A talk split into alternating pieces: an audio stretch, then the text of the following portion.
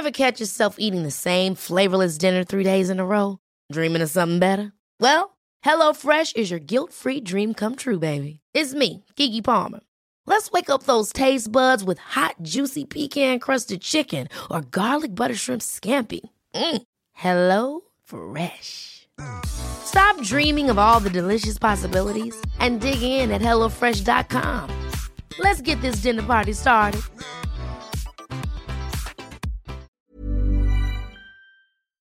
Esto es República H, la información más importante de lo que pasa en el interior de la República, con el punto de vista objetivo, claro y dinámico de Blanca Becerril.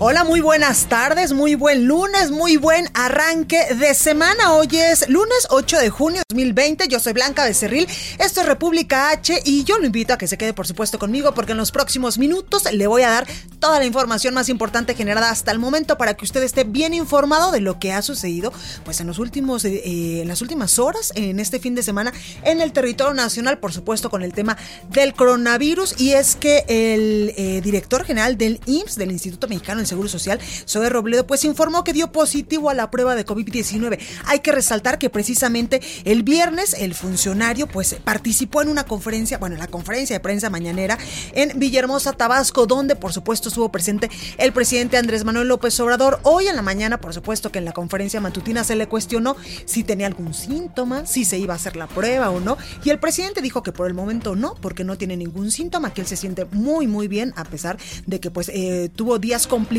con esta gira, días cansados sobre todo con esta gira que emprendió la semana pasada por varios puntos del país, sobre todo del sur de nuestro eh, territorio nacional, pero dijo el presidente que él está muy bien, que se siente muy bien, que está sanito y que por el momento no se va a hacer la prueba. Por ello es que yo le digo que pues hay que cuidarnos muchísimo, no hay que bajar la guardia.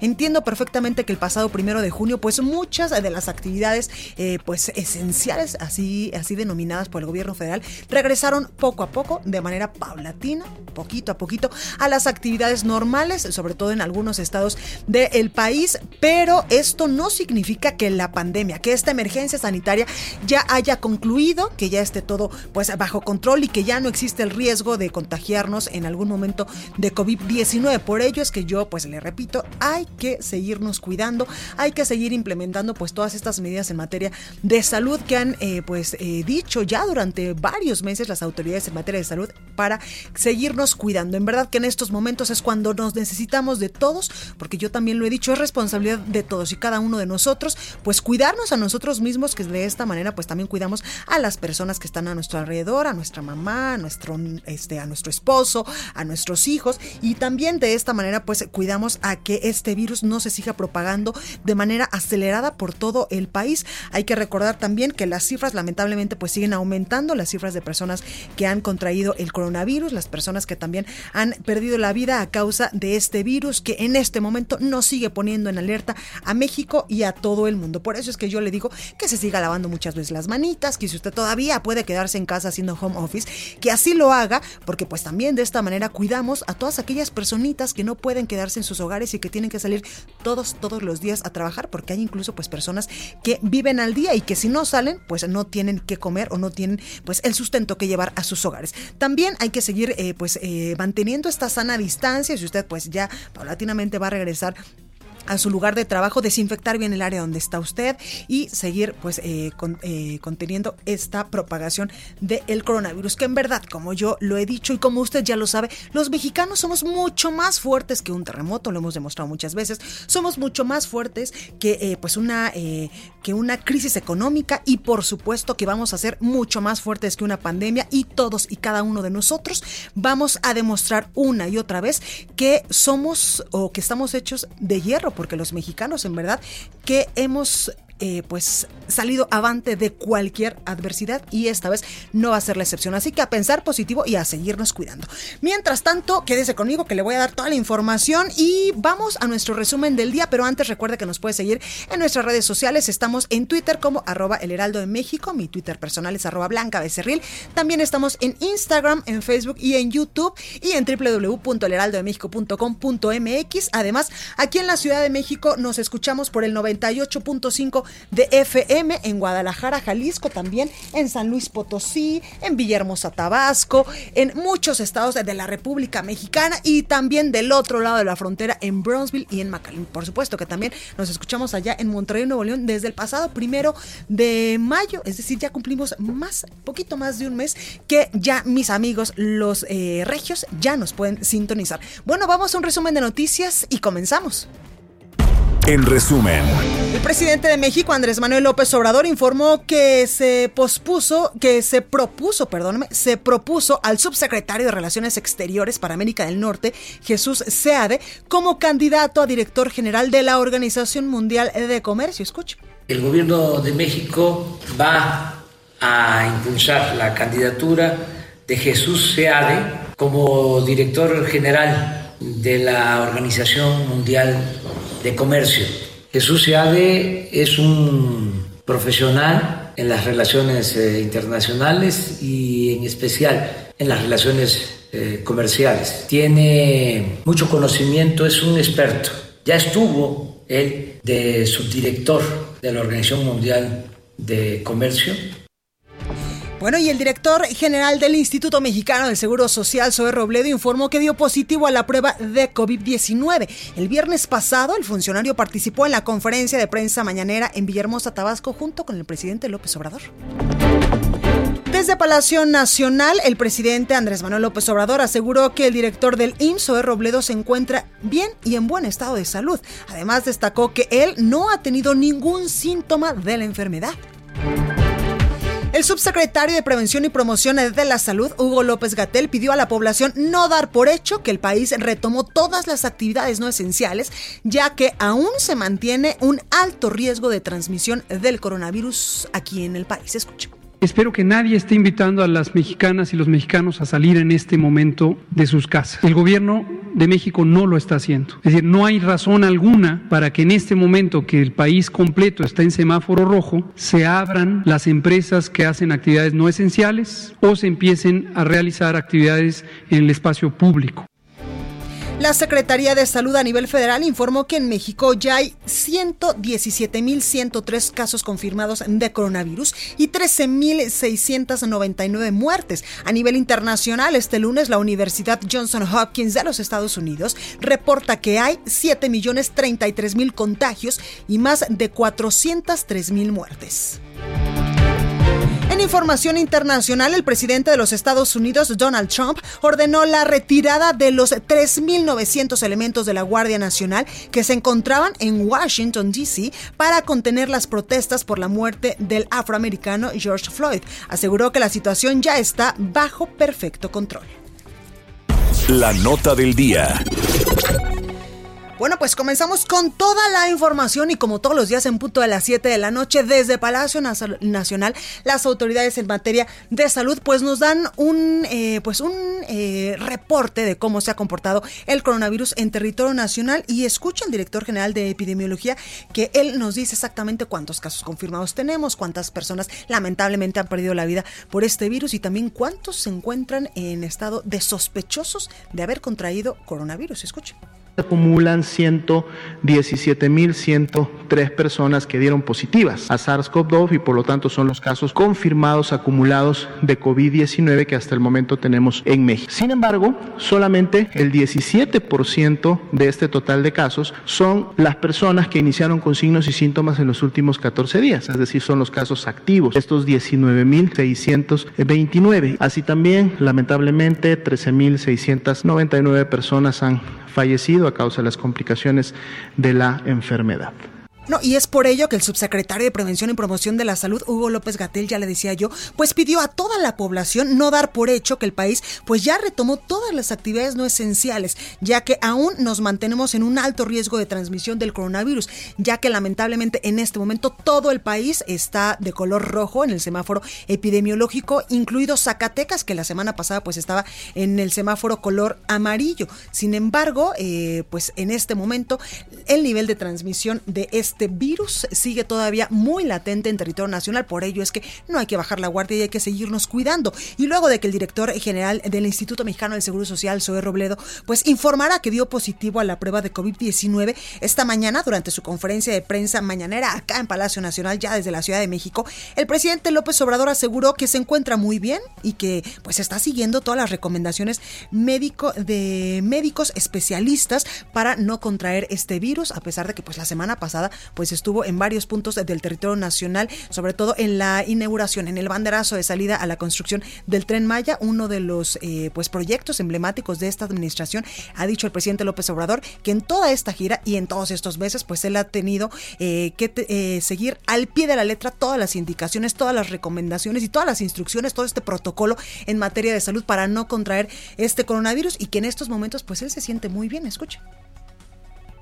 Afortunadamente estoy bien, estoy siguiendo las recomendaciones de los médicos, de los especialistas, que debemos de seguir todos, independientemente de nuestro cargo, desempeño o trabajo. Todos tenemos que cuidarnos, no salir de casa si no es eh, necesario, indispensable, cuidarnos en el hogar, en la familia, seguir cuidando a los adultos mayores y hacernos la prueba. Si se presentan los síntomas bueno, y el presidente también dijo que el coronavirus pues ha afectado más a nuestro país porque hay mucha, mucha eh, población que tiene enfermedades crónico-degenerativas, como por ejemplo hipertensión, diabetes, sobrepeso, y es por ello que a este sector de la población pues le ha afectado más este virus. Escuche.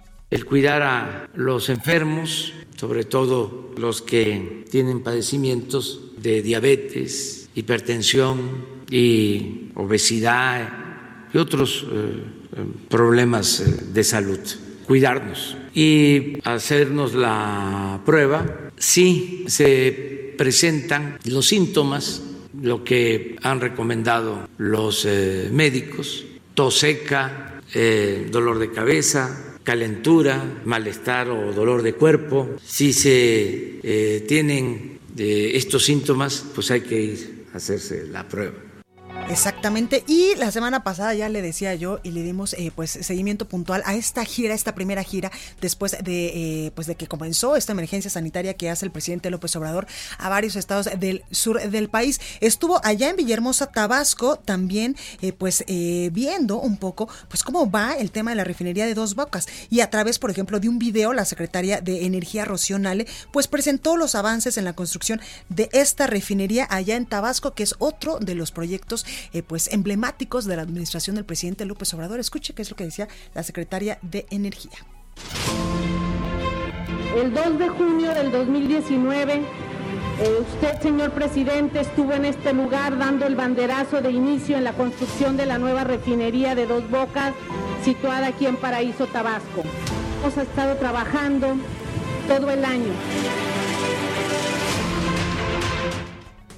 Bueno, y el presidente señaló que le llamó la atención que el gobernador de Jalisco pues haya eh, pues intentado involucrarlo en las protestas que exigían, que exigían eh, pues justicia por el caso de Giovanni. Y es que usted eh, se acuerda que sobre todo el viernes de la semana pasada, después de que un grupo de personas allá en, en Guadalajara pues hicieron destrozos realmente lamentables en el primer cuadro de la ciudad, eh, pues el gobernador Enrique Alfaro decía que parte de que esta manifestación que en un primer momento empezó con 150 personas y de manera muy pacífica para exigir evidentemente justicia, que es un exigencia legítima por la muerte de este joven eh, Giovanni de este municipio de Jalisco de eh, de, de los Membrillos se me fue ahorita el nombre eh, completo del municipio, bueno, pues era legítima, el, gobernador ah, Enrique Alfaro, pues decía que parte de la violencia que se había suscitado allá en Guadalajara, donde pues esta protesta se había salido de control, venía de los sótanos del poder y pues también le daba una raspadita al presidente López Obrador sobre esto. Escuche qué fue lo que dijo el presidente López Obrador. Pues, este, bien, a secas, no tenemos pleito nosotros con nadie, ni queremos tener pleito. Me llamó mucho la atención que él haya este, eh, tratado de involucrar al gobierno federal y a mi persona. se me hizo algo injusto incluso eh, irrespetuoso de la investidura presidencial. No se pueden lanzar esas acusaciones a la ligera, echarle la culpa a otros de lo que está uno enfrentando, de los problemas que cotidianamente tiene uno que enfrentar como gobernante. Recorrido por el país. Ixtlahuacán de los membrillos. Si yo conozco bien mi tierra, ¿cómo es que se me pudo borrar de la mente el primer nombre de, de, los membrillos? Bueno, pues ahí está. Y vámonos precisamente hasta Guadalajara, Jalisco, con nuestra compañera Mayeli Mariscal, porque el gobierno de Jalisco pues aceptó las recomendaciones de la ONU en materia de derechos humanos. Mayeli, muy buenas tardes, ¿cómo estás? Hola, ¿qué tal Blanca? Buenas tardes, buenas tardes a todo el auditorio. Así es, el gobierno del estado de Jalisco admitió las recomendaciones de la oficina eh, en México del Alto Comisionado de Derechos Humanos de la Organización de las Naciones Unidas y esto porque pide eh, pues una investigación de los hechos ocurridos el jueves y viernes y sábado también en donde se realizaron manifestaciones eh, de justicia para Giovanni, pero se estuvieron sumando también eh, la petición de libertad para los detenidos, precisamente derivados de estas marchas de jueves y viernes a lo cual el gobernador, pues además de, de reconocer eh, o de aceptar estas recomendaciones, las cuales, por cierto, se comprometió a responderlas en un plazo no mayor de 24 horas, a dar una respuesta formal, eh, pues también el sábado salió precisamente a dar una disculpa, se disculpó a título personal y también a nombre eh, pues de su gobierno luego de que el viernes en las inmediaciones de la fiscalía en donde se llevó a cabo una de las tres manifestaciones que se realizaron ese viernes.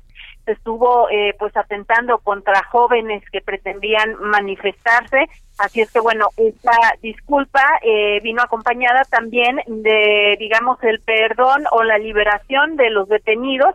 Había 28 detenidos del jueves al menos 11 del viernes. Los 11 eh, se detuvieron el viernes en eh, la manifestación de Palacio de Gobierno fueron tres los que se realizaron de forma simultánea, Casa Jalisco, Palacio de Gobierno y inmediaciones de la Fiscalía.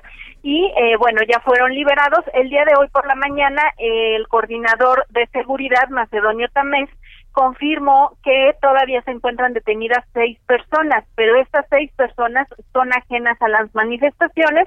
Eh, estuvieron atentando el sábado en contra de mobiliario público en la zona de Chapultepec, en algunos negocios, y posteriormente alrededor de las 10 de la noche fueron a arrojar eh, palos, piedras, incluso intentaron encender las puertas del palacio y fue cuando se les detiene. Estas seis personas están ante el juez y todavía en espera de que se determine su situación jurídica, Blanca. Pues ahí lo tenemos, Mayeli, y también pues hacer un llamado porque pues mis paisanos, los tapatíos, nunca se salen de control y cuando salen, muy rara vez, evidentemente, pues a manifestarse, que es eh, pues un derecho humano, lo hacemos siempre de manera pacífica. Así es, también destacó el gobierno del estado, pues ya lo hemos estado dando cuenta también en todos los espacios que eh, pues se presume de agitadores, de infiltrados, claro, infiltrados exactamente que pudieran venir pues con otros intereses. Oye, ¿y sabemos algo del alcalde de Ixtlahuacán de los Membrillos? El viernes tenía una audiencia en la fiscalía en donde debía comparecer, no se presentó el viernes, sin embargo el día de hoy sí se presenta. Hoy está compareciendo por casos ajenos al de Giovanni, en donde pues son presuntamente eh, temas de abuso de autoridad también de, de la corporación, de la comisaría de Islahuacán de los Membrillos. Todavía está ahí en fiscalía y eh, pues estaremos también muy al pendiente eh, de cómo se, se deriva esta investigación. Por supuesto, Mayeli. Oye, y en otros temas, el coronavirus, ¿cómo nos está tratando pues en las últimas horas allá en Jalisco? El coronavirus. Tenemos hasta estos momentos 4.397 casos confirmados, además de ya eh, 241 decesos por coronavirus. Están en espera de resultados 1.445 eh, pues, sospechosos. Y eh, recordar que ya se está aplicando el semáforo estatal. En estos momentos estamos pues todavía en verde y el más cercano al rojo es el de la movilidad lo cual también el gobernador ya llamó a, a todos los jaliscienses que si no tienen a qué salir, eh, recordar que estamos en un aislamiento social eh, para evitar los contagios. Totalmente, pues ahí lo tenemos Mayeli, muchísimas gracias por esta comunicación, como siempre muy completa. Hasta luego, Blanca, buen día. Gracias, Mayeli, que a mí hace rato ya hasta se me andaba olvidando el nombre completo del municipio. Ixtlahuacán de los Membrillos, como diría mi maestra de la primaria. Hoy una plana completa para aprendérmelo otra vez. Oigan, vamos ahora hasta eh, Colima con nuestra compañera Marta de la Torre, porque cientos de personas participaron en la marcha contra la violencia e impunidad allá en este estado. Marta, ¿cómo estás? Buenas tardes. Creo que no tenemos a nuestra compañera Marta. Sí, claro, por supuesto. Marta, ¿cómo estás? Adelante. ¿Sí? Ya te escuchamos, Marta. ¿Perdón? Ya te escuchamos, Marta. ¿Nos escuchas tú?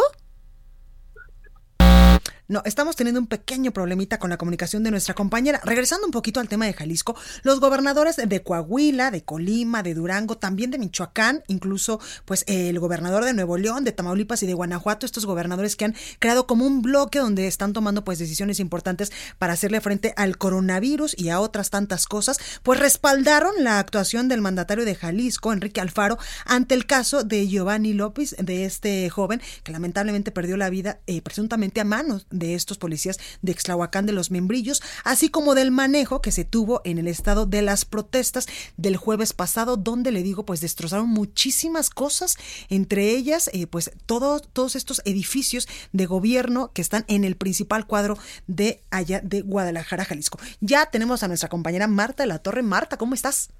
Hasta Hola, ¿qué tal? Ya nos Gracias, Blanca. Gracias, ya los escucho. Perfecto. Buenos días, buenas tardes. Efectivamente, pues ayer participaron en la marcha contra la violencia e impunidad de Colima alrededor de 300 eh, colimenses.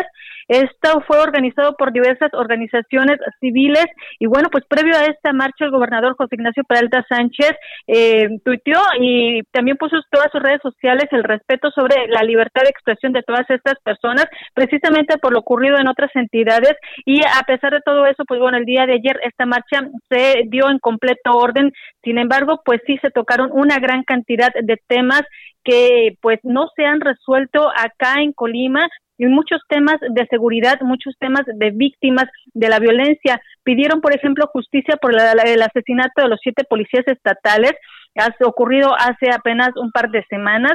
También pidieron la localización de cientos de personas que eh, siguen desaparecidas, a pesar de que, bueno, cuando se trata de funcionarios aparecen de un momento, a, veces un poco más tarde, a veces mucho más rápido. También pidieron justicia para el menor Josué Magaña, esto ocurrió, bueno, su asesinato ocurrió en la casa del secretario de Turismo. Ustedes recordarán hace ya un par de años un caso que a la fecha no se ha resuelto. Hablaron del hartazgo de los altos niveles de violencia que se viven en Colima de todos los feminicidios que se están incrementando también en esta entidad. Y bueno, estas, eh, estas consignas llevaron a todos los manifestantes a exigir ya la renuncia del gobernador José Ignacio Peralta Sánchez, a quien le dijeron que el puesto le queda grande y que bueno, la, la ciudadanía pues necesita ya recuperar esa, eh, pues esa paz que tenían antes. Inclusive en algunas de las pancartas decían que Colima no se vive ni seguro ni feliz, pues esto en alusión a la campaña del el gobernador José Ignacio Peralta Sánchez, que prometió que eh, estarían felices y seguros aquí en Colima. Parte de las manifestaciones, todas se realizaron con cubrebocas, sin embargo, pues no se guardó la sana distancia. Mi reporte. Pues lamentable. Oye, eh, Marta, ¿y cómo vamos en el tema del coronavirus en Colima? Ah, informarte, eh, Blanca, que está en ascenso. Son pocos los casos en Colima. Recordemos que es la entidad que tiene menos casos a nivel nacional. Sin embargo, ya está en ascenso. Eh, todos los días se están eh, confirmando cada vez más cantidad de casos. Y bueno, a la fecha se tiene un total de 217 casos positivos acumulados. De estos, 88 son activos. Van 33 defunciones. Y bueno, pues se han realizado hasta el momento apenas 800, alrededor de 850 pues pruebas de COVID. Sin embargo, pues las autoridades alertan a la población que se mantiene en las calles, que no guardan, eh, pues eh, no se quedan en los hogares, porque eh, pues esto se sigue viviendo en todas las calles y los contagios están en ascenso. Pues a cuidarnos, Marta. Muchísimas gracias por esta comunicación. Gracias, buenas tardes. Buenas tardes. Y vamos con nuestra compañera Itzel González con el sacapuntas de este lunes. Yo soy Blanca Becerril, esto es República H, no se vaya que yo vuelvo con más. Sacapuntas. Durante su gira por el sur del país, el presidente Andrés Manuel López Obrador le dejó trabajo a los gobernadores de Oaxaca y Veracruz, Alejandro Murat y Cuitlago García, para que el corredor del Istmo de Tehuantepec se arraigue a las comunidades, que haya ganancias para los habitantes de la región y evitar que este proyecto, anhelado por la 4T, nunca se privatice. Nada bien ha caído en el centro del país el activismo del G8, el grupo de gobernadores que se ha rebelado contra la federación por el manejo de la crisis sanitaria derivada del COVID-19. En eso nos dicen, podría estar el origen de la embestida contra el jalisciense Enrique Continúa escuchando a Blanca Becerril con la información más importante de la República en República H. Regresamos. Estamos de regreso con la información más importante de la República en República H con Blanca Becerril, transmitiendo en Heraldo Radio. En resumen. Esta mañana se registró un choque múltiple en la carretera Avernal, esto en Querétaro, que dejó como saldo 13 personas lesionadas, dos de ellas reportadas como graves. La Secretaría de Salud de Nuevo León confirmó un brote de contagios de COVID-19 en 20 empleados del registro público de la propiedad, por lo que se han suspendido las labores de la institución. En Guerrero, el subsecretario de Salud Carlos de, la el secretario, el secretario de Salud Carlos de la Peña dio a conocer que ya son 16 las personas que han muerto a consecuencia del consumo de alcohol adulterado. Autoridades de salud de Morelos informaron que cuatro trabajadores del sector, entre ellos tres médicos, perdieron la vida por coronavirus. Y en la Cámara de Diputados, la bancada del PRD exigió a la Comisión Nacional de Derechos Humanos intervenir en los casos de abuso policial registrados allá en Jalisco, Baja California, también en Guanajuato y aquí en la Ciudad de México.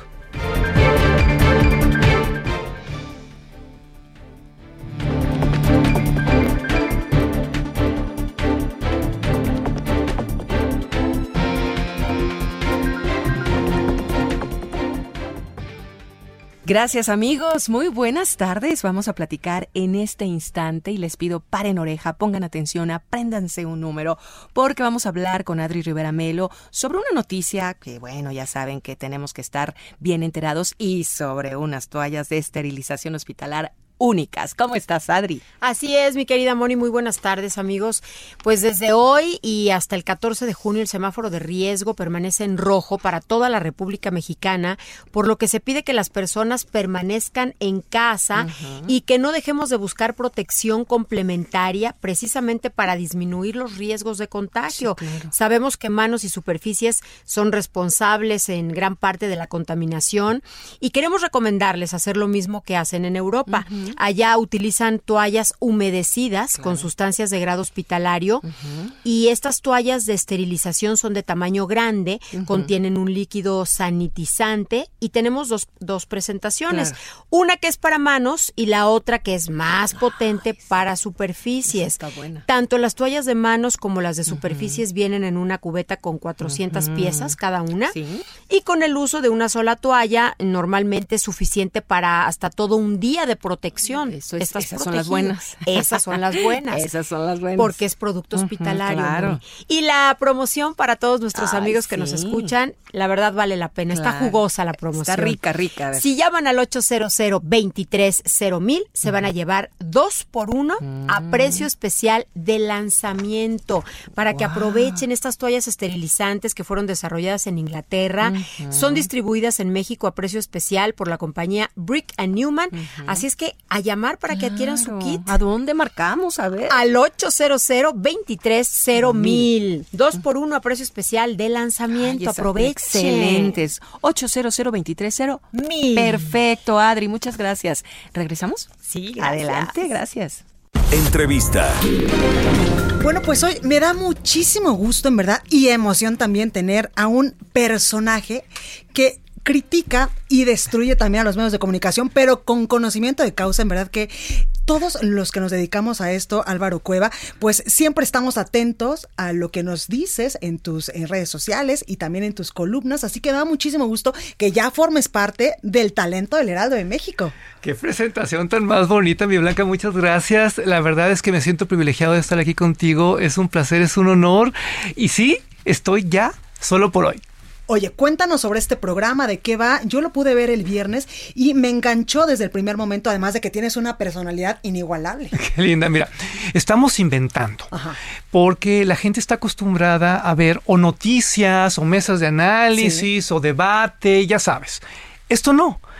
Tampoco es un late night show, tampoco es un ejercicio de humor, es un show con noticias donde todos terminamos muy de buenas y reflexionando sobre lo que estamos viviendo. Aquí no hay malas ondas, aquí no hay agendas macabras, aquí de lo que se trata es de invitar a las audiencias a reflexionar sobre lo que pasó durante el día, a charlar con las grandes personalidades de la política, del espectáculo nacional, internacional.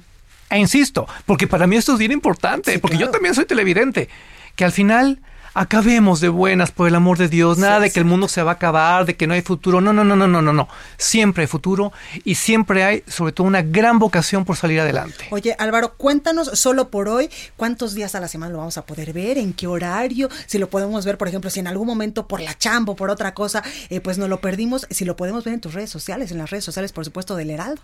Estamos de lunes a viernes completamente en vivo a las 10.45 de la noche por Heraldo Televisión. Es el canal 10 de la Ciudad de México, el 151 de Easy, el 161 de Sky. También estamos en algunas plazas como Durango, en tele abierta por el canal 12 y por supuesto que nos puedes ver en ese momento en las redes de Heraldo Televisión y si le buscas, si le buscas, también lo vas a poder, bueno, luego ver en la cuenta de Twitter de Heraldo de México.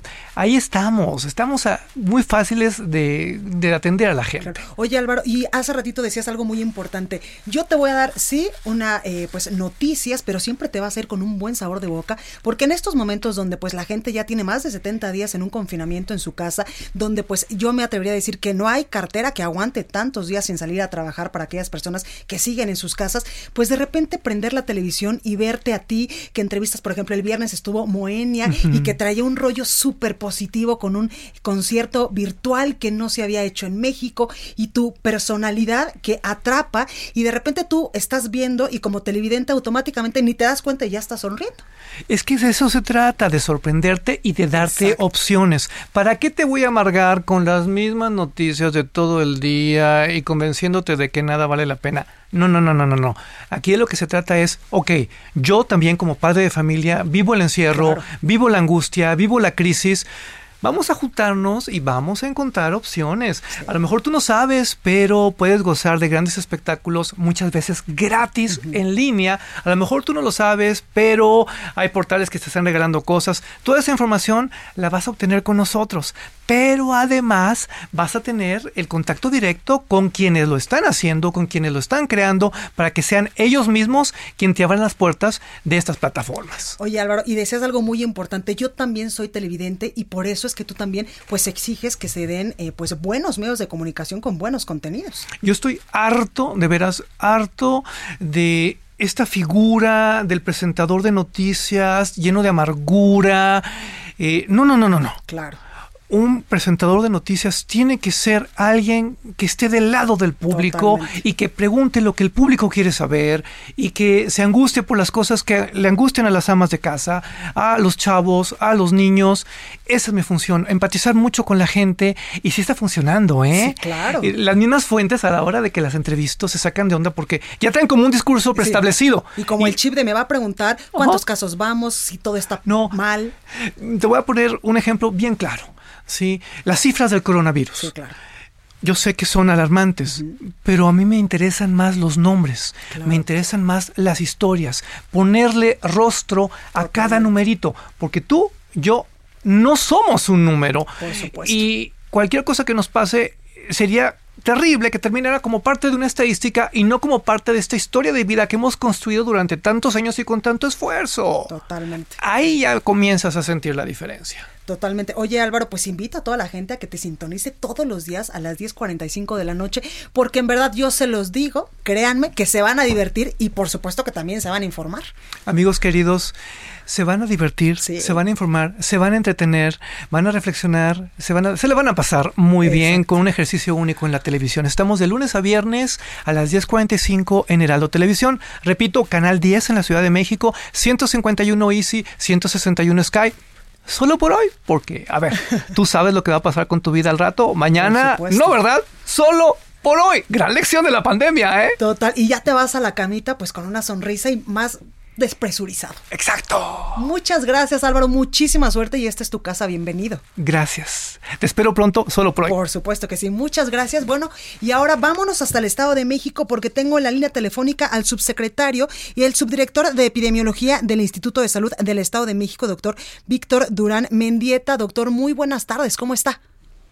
Blanca, ¿cómo está? Muy buenas tardes, a sus órdenes. Doctor, cuénteme cómo vamos con el tema del coronavirus allá en el Estado de México. Bueno, mire, comentarle que justamente nosotros nos encontramos en el punto máximo en esta meseta. Habíamos eh, anticipado que el llegar a un pico máximo implicaba que no solamente iban a ser unos cuantos días.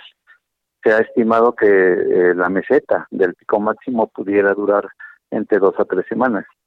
Y podríamos decir que justamente estaríamos eh, cursando en este pico máximo en la segunda semana pero algo muy importante. Nosotros hemos identificado que el comportamiento de la pandemia en el Estado de México pues es particular a cada una de las regiones. ¿A qué me refiero? Este pico máximo lo está pasando justamente la zona metropolitana del Valle de México. Justamente estamos iniciando el pico máximo en el Valle de Toluca y de igual manera estaremos esperando que en los próximos días o semanas la zona norte y la zona sur empiecen su pico máximo. Eh, va a depender, repito, del comportamiento de cada una de las cuatro regiones. Doctor, por eso es sumamente importante que la gente pues no baje la guardia en este asunto del coronavirus y que se siga cuidando pese a que poco a poco pues ya iremos regresando a la nueva normalidad. Es correcto, es correcto. Eh, el haber eh, terminado a nivel nacional una campaña de sana distancia de ninguna manera representa que bajemos la guardia, como bien lo dice Blanca. Por el contrario, hablar de un pico máximo significa que estamos en la etapa máxima de contagios, de tal manera que no hay que echar a la borda todo lo que hemos venido trabajando, ciudadanía y gobierno en sus diferentes niveles, para poder contener esta pandemia, que afortunadamente lo estamos logrando. Claro. Doctor, en estos momentos, cuando usted nos dice, pues estamos eh, todavía en esta emergencia sanitaria en el Valle de México, pues hay eh, todavía que seguir teniendo en cuenta y aplicando estas medidas de sana distancia y todas estas medidas de mitigación, que es además lo que debemos de hacer, que es además lo que deben de eh, pues continuar haciendo pues todos los mexiquenses para evitar a toda costa contagiarse de coronavirus, porque esto todavía va a durar, ¿verdad, doctor? Claro, claro, varias, por lo menos todo el mes de junio seguiremos nosotros eh, considerando que estaremos en esta ah, fase máxima de riesgo, lo que implica que estamos en el color rojo del semáforo. Hablo a nivel global y particularmente en lo que son nuestras zonas urbanas más importantes, el Valle de México y el Valle de Toluca, en la zona de, la capital del, del estado, Blanca.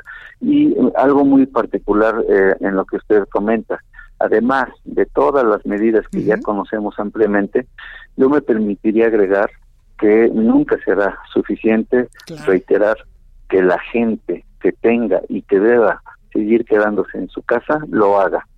De verdad, si dimensionaran cómo está el riesgo en los contagios eh, por fuera de su domicilio, de verdad que lo pensarían no una, dos, o dos veces, sino múltiples ocasiones se detendrían a pensar el riesgo que implica, porque no todos los que se contagian, lo hemos visto, van a ser eh, manifestaciones leves o moderadas las que van a tener.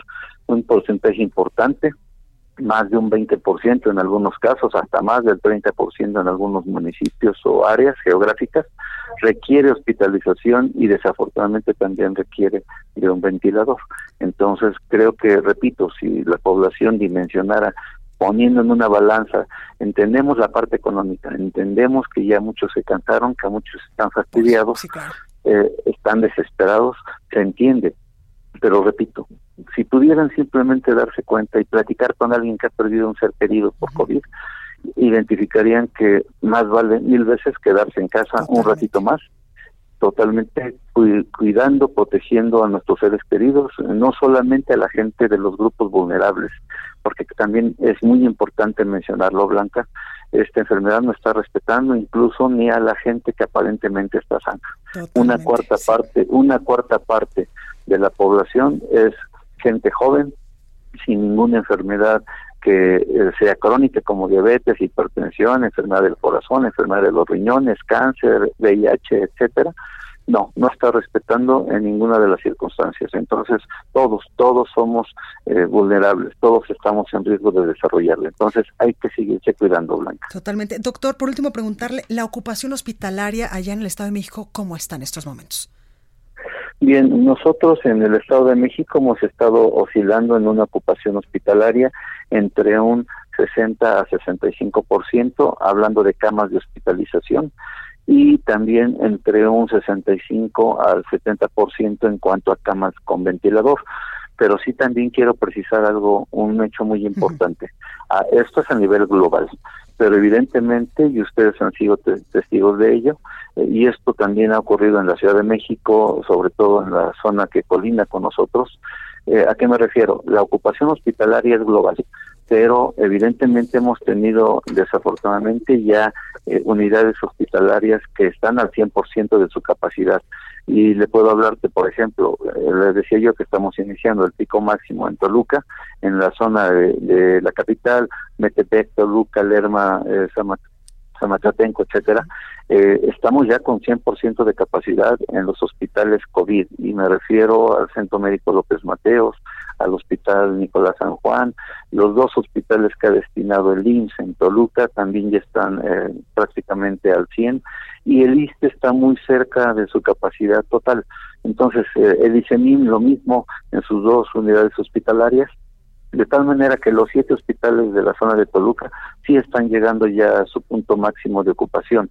Tenemos disponibilidad en ese 30-35, pero en hospitales como son Atlacomulco, Iztlahuaca, Tenancingo, Valle de Bravo, Tejupilco, por mencionarle algunos, y en el Valle de México lo mismo, los hospitales que están más alejados de la zona limítrofe con la Ciudad de México son los que también tienen todavía cierta capacidad, pero hospitales como las Américas, como Cautitlán, como Atizapán de Zaragoza, como La Perla, eh, el, Gustavo Bacenesa, eh, Chimalhuacán, eh, los de alta especialidad como son Iztapaluca y Zumpango, también ya está muy cerca de su eh, capacidad total.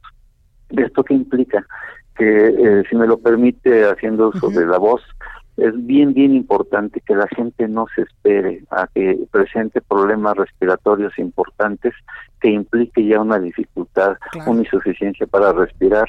Mientras más pronto busquen atención médica, más pronto podrá limitarse el grado de afectación, sobre todo a nivel de los pulmones, y eh, podremos tener más oportunidad tanto de la atención como de la gente de supervivencia y, repito, de limitar los daños que esto implica. Totalmente, pues ahí lo tenemos, doctor Víctor Durán Mendieta, subdirector de epidemiología del Instituto de Salud del Estado de México. Muchas gracias por esta comunicación. Blanca, al contrario, agradecerles a ustedes y ustedes siempre han sido unos aliados muy, muy importantes para que siguieran eh, sensibilizando a través de, sus espacios a toda la ciudadanía. Y aquí seguimos, doctor. Muchas gracias, cuídese mucho. Igualmente, gracias a ustedes. Excelente inicio de semana. Igualmente, gracias. El análisis. Pues me da mucho gusto saludar en la línea telefónica a Mauricio Sulaimán Saldívar. Él es presidente del Consejo Mundial de Boxeo. Muy buenas tardes, Mauricio, ¿cómo está? Hola Blanca, muy buenas tardes. Muy contento, muy agradecido con la oportunidad de estar en este gran programa. Oye, y nosotros estamos más agradecidos contigo porque traen una muy buena iniciativa que también, eh, pues, el Heraldo se ha sumado a esta convocatoria llamada Héroes de la Humanidad. Cuéntanos de qué va. Es, es una, eh, un movimiento que el Consejo Mundial de Boxeo, junto con Escolas Ocurrentes, que es la fundación eh, no religiosa del Papa Francisco, eh, para lograr eh, nominaciones de todo el país, de aquellos héroes que cualquiera pueda eh, mandar como una nominación para como héroe de la humanidad. El Consejo Mundial tiene el cinturón Mazagua, es un cinturón eh, de la comunidad Mazagua Otomí que se iba a entregar en la pelea del Canelo. Como no hubo pelea, ahí tenemos esta obra de arte, esta belleza. Claro. Y va a ser la inspiración para este proceso, para reconocer con este cinturón a todos los héroes que están luchando eh, de, en la batalla por, por servir a, todos nosotros. Totalmente. Doctores, científicos, enfermeras, camilleros, policías, servicios eh, eh, elementales que están arriesgando su vida y hay muchas historias. Entonces estamos invitando a, convocando a que estas historias nos las hagan saber, mandando un video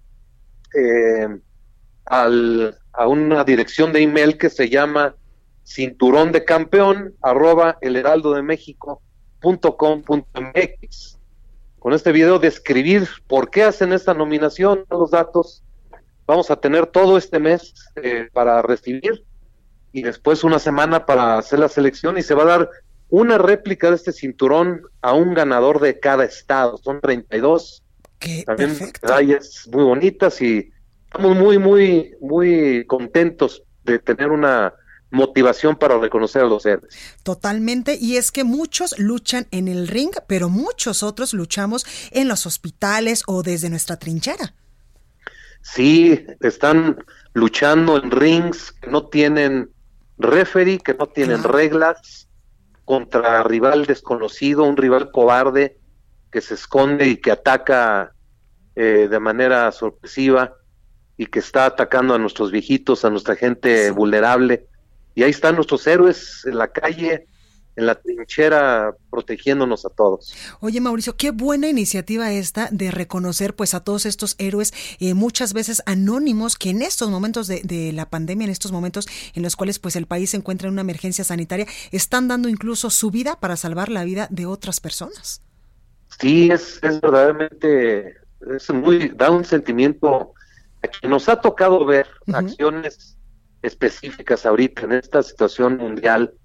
Hay unas historias eh, gloriosas que por eso nos movimos a que este cinturón se quedó sin pelea, entonces será la inspiración para todos aquellos que de manera muy callada, muy un sacrificio terrible, el cansancio es eh, eh, evidente, la la dedicación a salvar vidas es algo increíble lo que estamos viviendo. Oye Mauricio, y entendemos también que pues en los últimos años este cinturón pues ha sido confeccionado por eh, pues por artistas mexicanos 100% y que ha llamado incluso pues la atención a nivel internacional. Sí, eh, tomamos la iniciativa en el 2017 porque el 5 de mayo y 16 de septiembre son nuestras fechas. Sí y lleva una tradición de que en esas dos fechas se hacen las mejores peleas del mundo. Entonces es un regalo que México y el boxeo le da al mundo. Tuvimos la comunidad Huichol, después la comunidad chapaneca, el año pasado fue la comunidad maya, este año es la del Estado de México, la Mazago Otomí. Son piezas hechas a mano eh, por indígenas, eh, muchas horas de trabajo. Claro, que son obras de arte obras de arte. Yo aquí tengo conmigo afortunadamente el cinturón, tiene una energía impresionante, tiene una placa, es una piedra de obsidiana, que es la que los aztecas usaban para ver los eclipses, hace el mismo efecto, uno pone el cinturón hacia el sol y se ve el efecto. Wow. Es, es un trabajo impresionante y pues estamos muy comprometidos porque es un reconocimiento hacia quien lo merece. Totalmente, Mauricio. Y además, eh, yo me acuerdo que en el 2019, pues el boxeo también animó a todas aquellas personas que estábamos, pues un poco mal emocionalmente con el tema de la influenza también aquí en México. Sí. Cuando el sí, eh, luchó, ¿verdad? Pues el, el, boxeo es un deporte muy noble. Por supuesto que sí. Por, porque es un deporte que destaca el, el coraje, el valor. Cuando uno ve una pelea de box, uno se identifica con uno de los dos y, se convierte en, algo aspiracional. Claro. Eh, cuando se cerró con el H1N1, cuando hubo ese problema, la primer evento público para decir que México estaba de pie fue una pelea del Canelo en Escarpe. Sí, es cierto. Allá en cuando las cuando las Torres Gemelas fueron derrumbadas en ese acto terrorista, el primer evento público fue una pelea de Trinidad contra Hopkins en el Madison Square Garden. El boxeo siempre se pone de pie y motiva a sacar lo mejor de uno para salir adelante. Totalmente, y esta vez pues no va a ser la excepción, Mauricio Sulaimán. Muchísimas gracias por esta comunicación, por esta entrevista y de parte del Heraldo, pues todo el apoyo para reconocer a nuestros héroes, muchas veces anónimos, sobre todo en esta emergencia sanitaria. Muchísimas gracias y que tengan una muy bonita semana y a darle con todo. Totalmente, a darle con todo. Muchísimas gracias. Muchas gracias. Pues ahí lo tenemos, así que usted ya sabe, la convocatoria está abierta, va a durar un mes y pues como lo había dicho, en estos momentos Mauricio Sulaimán Saldívar, quien es el presidente del Consejo Mundial del Boxeo e hijo también de José Sulaimán, una eh, pues una persona súper reconocida en este tema del boxeo, pues durante un mes usted podrá mandar pues estos videos, estos testimonios de quién cree usted que es un héroe anónimo y que pues es acreedor a este reconocimiento que ni más ni menos que se va a llevar este cinturón precioso hecho por manos mexicanas, por artesanos mexicanos, que literal es una obra de arte. Bueno, pues hasta aquí este espacio informativo. Yo soy Blanca Becerril, yo lo espero el día de mañana en punto a las 12. Por favor, de todo corazón le pido, cuídese mucho.